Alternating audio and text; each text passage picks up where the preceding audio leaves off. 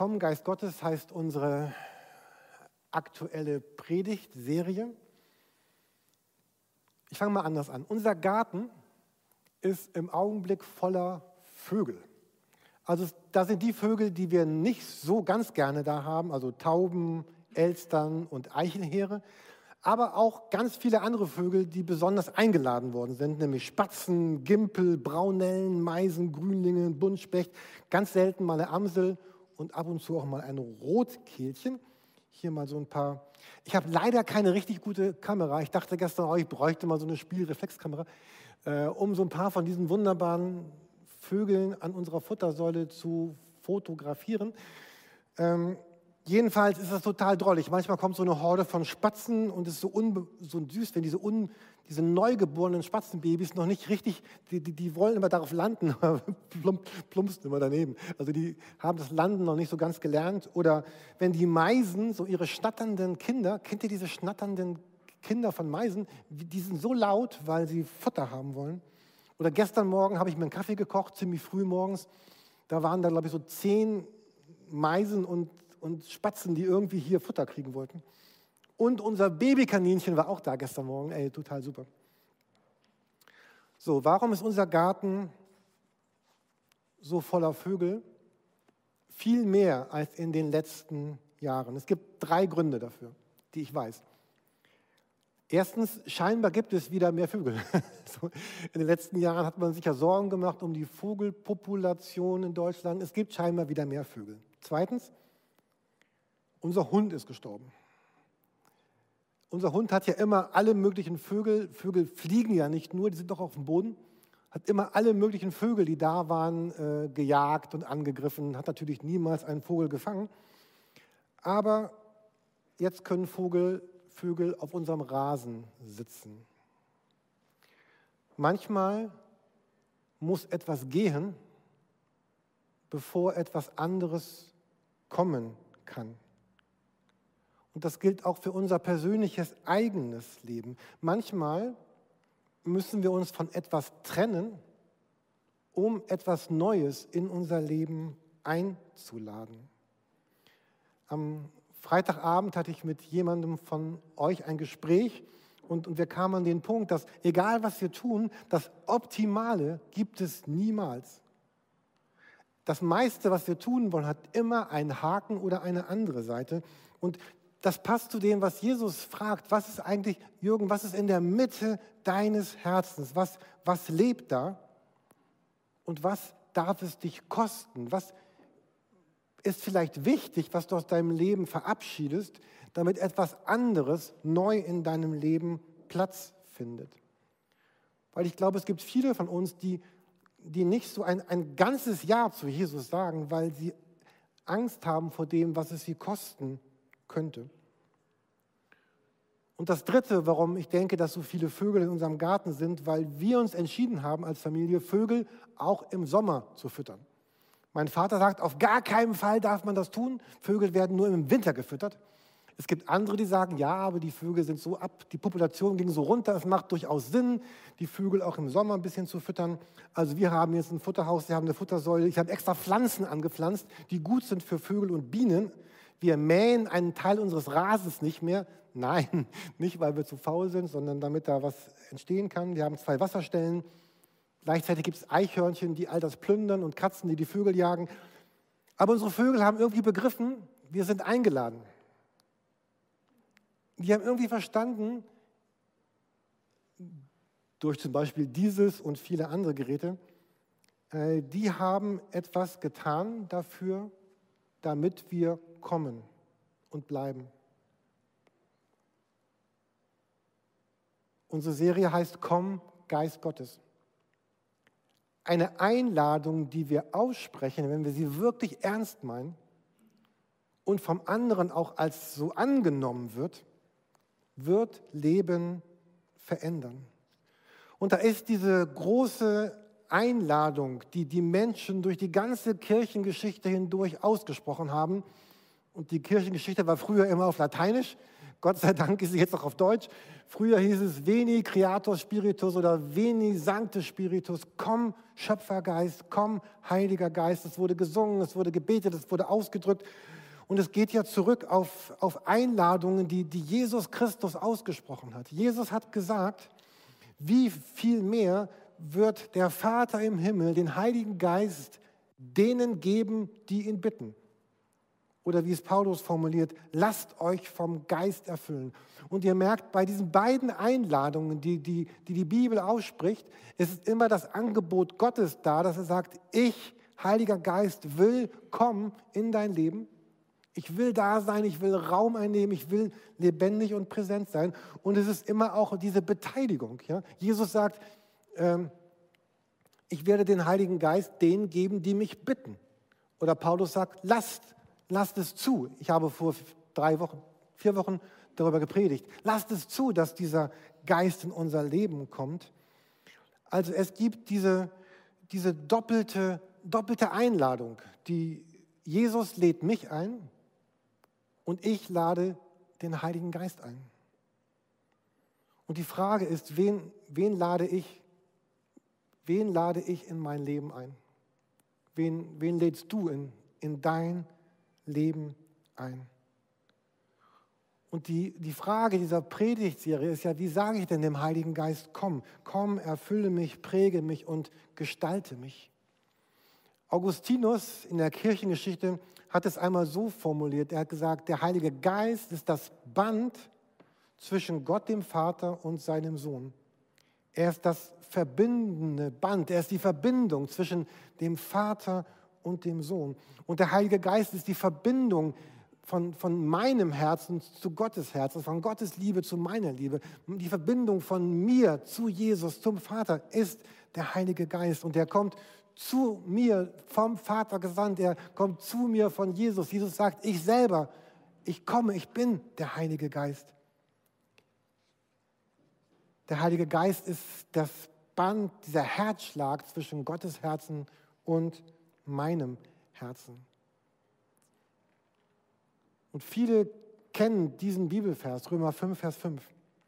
Denn die Liebe Gottes ist ausgegossen in unsere Herzen durch den Heiligen Geist, der uns gegeben ist. Also durch den Heiligen Geist ist, ist, ist da Liebe Gottes, ist eine Verbindung von meinem Herzen zur Liebe Gottes. Ich, ich ähm, bin verbunden mit dem Vater, ich bin verbunden mit Jesus. Ich, ich, ich lerne es zu, zu leben mit Gott. Ich lerne es, Gott zu lieben. Ich lerne es, Menschen zu lieben, andere zu lieben. Und, und Jesus hat ja durch den Heiligen Geist wir hatten neulich die Predigt von, von Lukas über dieses Thema. Jesus hat ja durch den Heiligen Geist so einen Zuspruch bekommen, dass Gott gesagt hat, du bist mein geliebter Sohn, an dir habe ich Freude. Jesus hört diesen Liebesbeweis Gottes aus dem Himmel und hier jetzt ist dieser Liebesbeweis Gottes das gleiche, was Gott Jesus sagt, sagt Gott auch hier in mein Leben hinein. Du bist mein geliebter Sohn, an dir habe ich Freude. Du bist meine geliebte Tochter. An dir habe ich Freude. So, und wie Jesus ganz tief in dieser Liebe Gottes verwurzelt war, aus dieser Liebe heraus gelebt hat, ist jetzt die Möglichkeit für mich, für uns, da auch aus dieser Liebe heraus zu leben, verbunden zu sein. Aus dieser Liebe heraus hat Jesus all das ausgehalten, was er aushalten musste. Er hat gelebt, er hat geliebt, er hat zugelassen, an ein Kreuz geschlagen zu werden. Er hat Petrus, der ihn verraten hat, gesagt, ich liebe dich immer noch. Vielleicht erinnert ihr euch an diese gute Predigt von Silvanus vor seiner Elternzeit, wo er darüber gesprochen hat, über diesen Text aus der Bibel, wo Jesus dich und mich fragt, Petrus, liebst du mich? Jürgen, liebst du mich? Und wir haben schon viel darüber gesprochen in den letzten Jahren in der Kirche, dass durch den Heiligen Geist wir etwas sagen dürfen, erleben dürfen, was, was kein Jude zur Zeit von Jesus sich gewagt hätte auszusprechen, nämlich Gott so ganz vertraut anzusprechen. Wenn ihr schon lange in Kirche seid, habt ihr das schon ganz oft gehört. Ich möchte dennoch einmal diesen Vers lesen, was Gottes Geist tut in meinem Herzen. Römer 8, Vers 15. Der Geist, den ihr empfangen habt, wie wir eben gelesen haben, der ausgegossen ist in unsere Herzen, macht euch hier nicht wieder zu Sklaven, sondern wie, so dass ihr wie früher in Furcht leben müsstet. Nein, ihr habt den Geist empfangen, der euch zu Kindern Gottes macht, den Geist, in dem wir rufen, aber Vater. Oder aber lieber Vater, wie das andere Bibeln übersetzen. Es wäre undenkbar gewesen, dass der fromme Nikodemus damals zur Zeit von Jesus Gott so angesprochen hätte. Undenkbar. Und so bekommt mein Leben eine ganz besondere Würde, eine, eine Ehre, etwas ganz Besonderes. Und, und gleichzeitig passiert es im Alltag des Lebens, dass diese, diese Würde, dieses Besondere verloren geht. Und darum ist die Bibel voller Aufforderungen, die sagen, dass wir das neu erwecken sollen, wieder neu sagen, komm in mein Leben, Geist Gottes. Wir haben letzte Woche in der Kleingruppe die achte Folge meiner Lieblingsserie The Chosen äh, geguckt, gesehen. Und da ist so eine Szene, wie eine Frau zum allerersten Mal begreift, dass, dass Jesus der Messias für sie ist. Und da war dieses strahlende Gesicht dieser Frau, und alle, die wir da saßen, ich glaube, wir waren so zehn, elf Leute, wir waren alle angerührt, also alle hatten so ein bisschen Tränen im Gesicht, so wie das irgendwie war, dass das, das äh, Hattest du auch Tränen? Hattest du Tränen? Ein bisschen. okay. Manche hatten mehr Tränen, andere hatten weniger Tränen. Ähm, jedenfalls so, aber es war so an und wie sie dann nach Hause läuft und springt und begeistert ist. Oder in dieser Szene, in dieser Kapitel Folge 8 geht es darum, wie sich Matthäus dann wirklich endgültig entscheidet, mit Jesus zu gehen. Und das seine ganze Umgebung gar nicht verstehen kann. Oder wie so ein, ein weinender, verzweifelter Pharisäer Nikodemus in der Ecke steht, weil er es nicht wagt, sich auf den Heiligen Geist oder auf Jesus einzulassen und wo Jesus ihn ansieht und sagt, schade, du warst so dicht dran.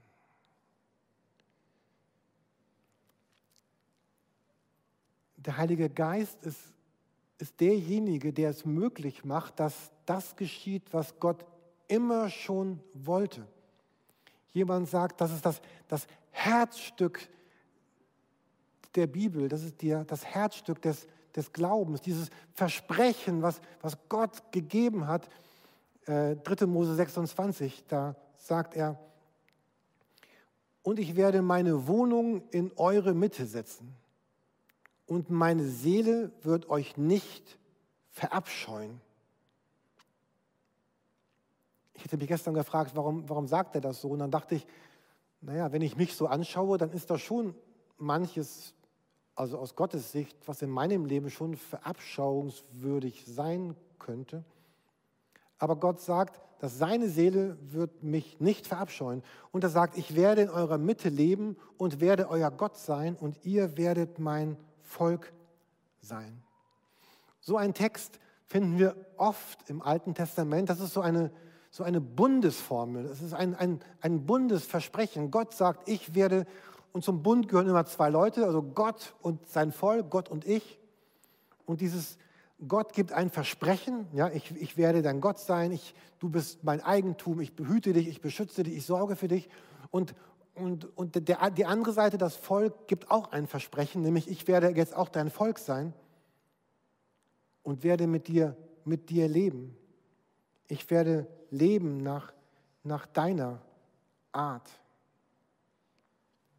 In dieser Chosen Folge 8 gibt es, eine, gibt es eine Szene, da beschreibt Jakob einem, einem Menschen, der Gott nicht kennt, wie er an einen unsichtbaren Gott glaubt. Ein Gott, der große Versprechen gibt und ein, ein Gott, den sich Jakob nicht selber ausgesucht hat, sondern der sich ihn ausgesucht hat, the chosen, auserwählt, berufen. Augustinus sagte, die Sehnsucht Gottes, die Sehnsucht Gottes ist der, ist der Mensch. Und Gottes Wohnort ist nicht ein, ein Haus mit einem Parkplatz, der renoviert werden muss, sondern äh, Gott lebt in den Menschen. Ja, wahrscheinlich kennen viele diesen starken Text aus Hesekiel. Das ist wieder so ein, ein Bundestext, Hesekiel 26. Ich will euch ein neues Herz und einen neuen Geist in euch geben, meinen Geist. Und will solche Leute aus euch machen, die in meinen Geboten wandeln und meine Rechte halten und danach tun. Gott ist entschlossen, mit uns einen Bund zu schließen und immer wieder zu erneuern, nämlich sein, sein Geist in uns zu geben. Mich zu behüten und zu beschützen bis in Ewigkeit, über meinen Tod hinaus, über das Ende dieser Erde hinaus. Und Gott will uns aber eine, eine neue Qualität von Herz geben. Ja, er will solche Leute aus uns machen, die nach seinen Geboten wandeln, seine Rechte halten. Also er will Leute wie uns durch den Heiligen Geist verwandeln in Menschen, die jetzt so leben, wie es zu seinem Willen passt. Die sagen, komm, Heiliger Geist, und forme mein Leben so um, wie du es möchtest. So, an der Stelle dachte ich bei meiner Vorbereitung gestern, okay, das alles, was du jetzt gesagt hast, Jürgen, werden die meisten Menschen, die vor dir sitzen, morgen sagen, ja, das habe ich durchaus alles schon mal gehört. Ähm, vielleicht bist du gerade so jemand. Und ich dachte, all das, was wir wissen, was wir gelesen haben, was ich gerade besagt, gesagt habe, bedeutet überhaupt nichts, wenn es nicht konkret wird. Man kann 20 Jahre Gottesdienste besuchen, zu Kirchen gehen und dennoch bedeutet all das, was wir gerade gesagt haben, nichts. Nichts für dich und nichts für Gott.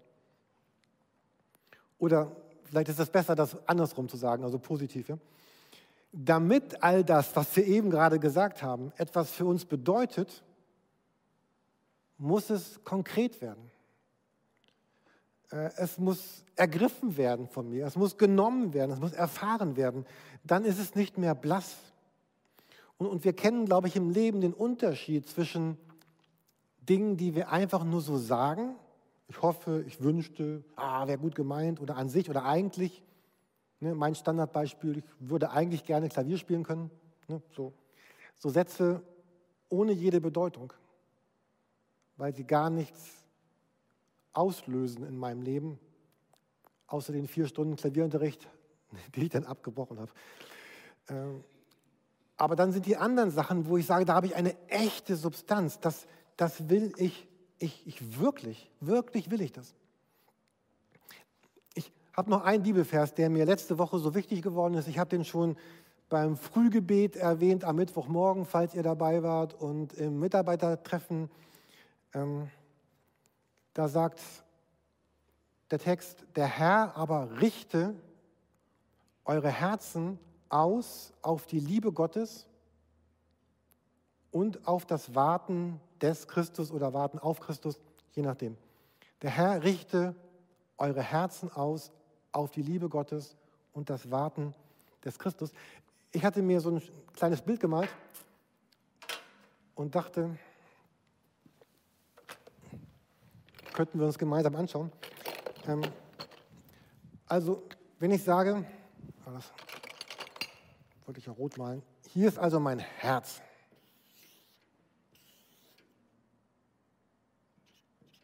Ich oder Jürgen.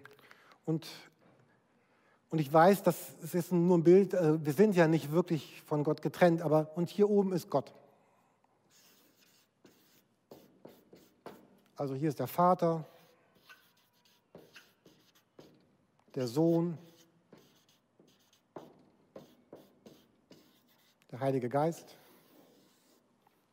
Und das stimmt natürlich nicht, weil wir ja gerade gesagt haben, Christsein bedeutet ja gerade, dass der Heilige Geist auch in unser Leben eingezogen ist. Aber jedes Bild hat seine Schwächen, selbst meine. Und jetzt ähm, ich habe mein Abitur gemacht mit vier Fächern, Geschichte, Musik, Mathe und Physik. Äh, so, ein bisschen Physik, ja, ein bisschen Herzensphysik. In der Physik geht es immer um Kräfte. Äh, vielleicht könnt ihr euch daran erinnern, um Vektoren, egal. Ich, es ist so, wenn, das ist mein Herz und mein Herz ist ausgerichtet auf Gott, den Vater, den Sohn, den Heiligen Geist und aber auch ausgerichtet auf, auf alle anderen Dinge. Also muss, muss es ja auch, sonst könnten wir gar nicht leben. Keine Ahnung. Äh, so. Und jetzt kommt ein bisschen Physik ins Spiel, wenn man so zwei Kräfte hat. Das kennt ihr, ne? Eine zieht links, andere zieht rechts. Dann kommt, dann kommt das dabei raus. Ne? Also, nennt sich auch Kräfteparallelogramm oder Vektorzerlegung, egal, oder einfach Alltag zwei Richtungen ziehen, am Ende kommt das raus. Und, und dieser Bibelvers, den wir hier angucken, der sagt, dass wir es zulassen sollen in unserem Leben, dass Gott unser Herz noch mehr nach da oben hin ausrichtet. Also Gott will dann was ausrichten. So.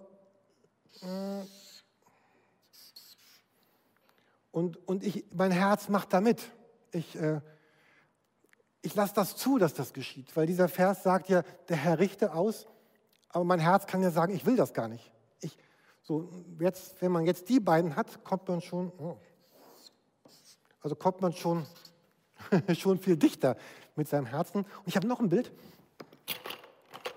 Wenn man es jetzt auch noch schafft, also Gott sagt, ich will dich hierhin ausrichten, und ich sage, die anderen Dinge in meinem Leben, die sind alle auch wichtig. Ja? Aber ich sage, die sind vielleicht ein bisschen wichtiger. Ich nehme meine, meine Ausbildung und meine Finanzen und meine, meine körperliche Schönheit, also egal, oder all die anderen Themen, also und meine Sorgen um die Steuererklärung, um die Finanzen, all das, was mein Leben ausmacht. Ich gebe dem ein bisschen weniger Platz. Dann erkennt ihr,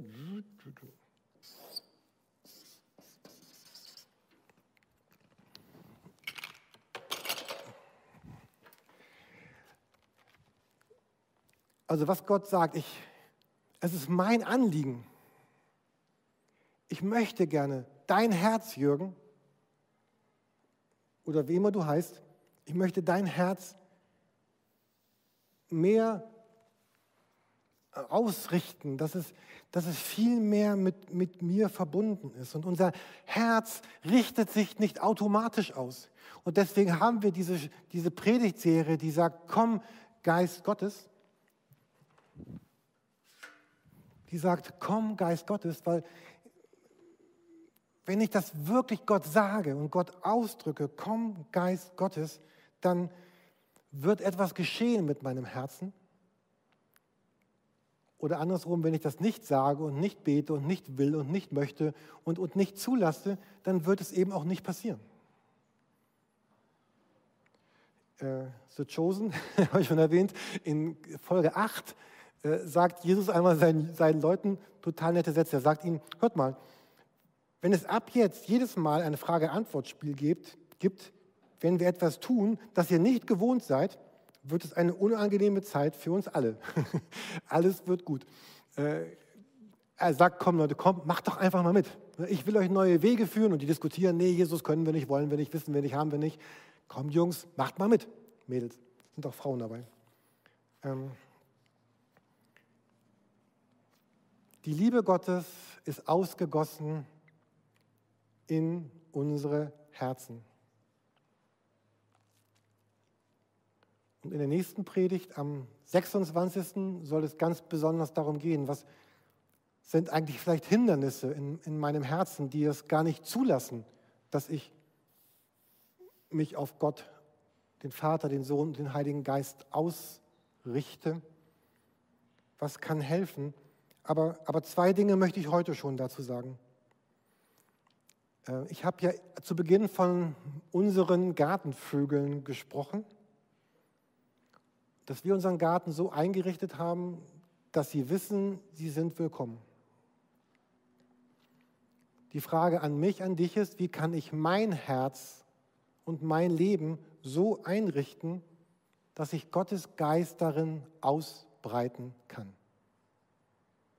Ich habe jetzt keine Antwort für dich, aber wenn du Gott bittest in deinem Gebet morgen oder heute, äh, Jesus, ich möchte gerne, dass du mir zeigst, wie ich mein Leben so einrichten kann, dass sich der Heilige Geist neu ausbreiten kann. Ich bin sicher, wenn du Jesus fragst, er wird einige Gedanken dazu haben.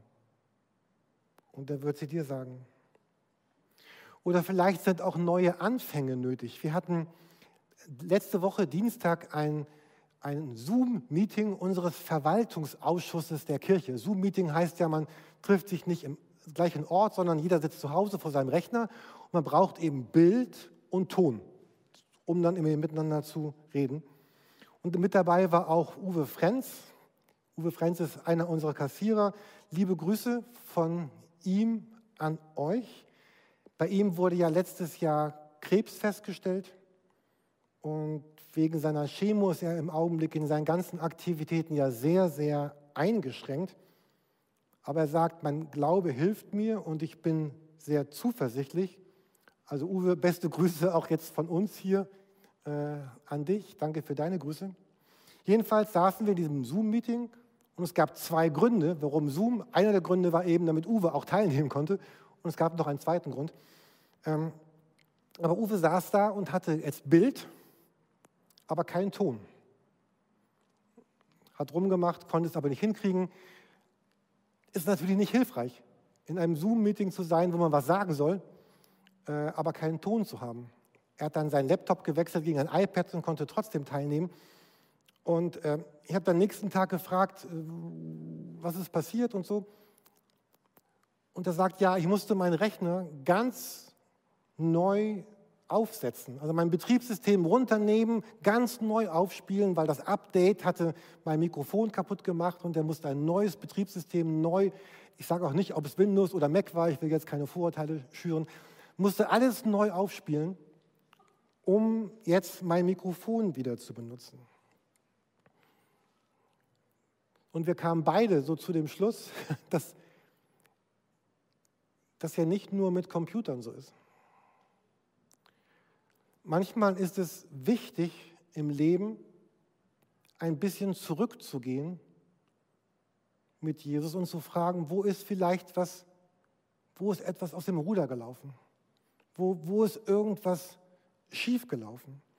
Äh, wo habe ich ohne bemerkt, es bemerkt zu haben und ohne eine böse Absicht, sind Dinge in mein Leben hereingekommen, die es einfach ausgelöst haben, dass mein Mikrofon nicht mehr funktioniert, dass ich den Geist Gottes, dass er nicht mehr den Raum und den, den Platz hat, diese volle Verbindung zu haben zu Gott, die ich mir eigentlich wünsche. Und es geht darum, sich zu fragen, wo muss ich vielleicht zurückgehen um etwas Neues oder etwas anderes in mein Leben einzuladen. Und wenn du Jesus das auch fragst, Jesus, wo muss ich vielleicht zurück und irgendetwas neu sortieren, etwas neu einstellen?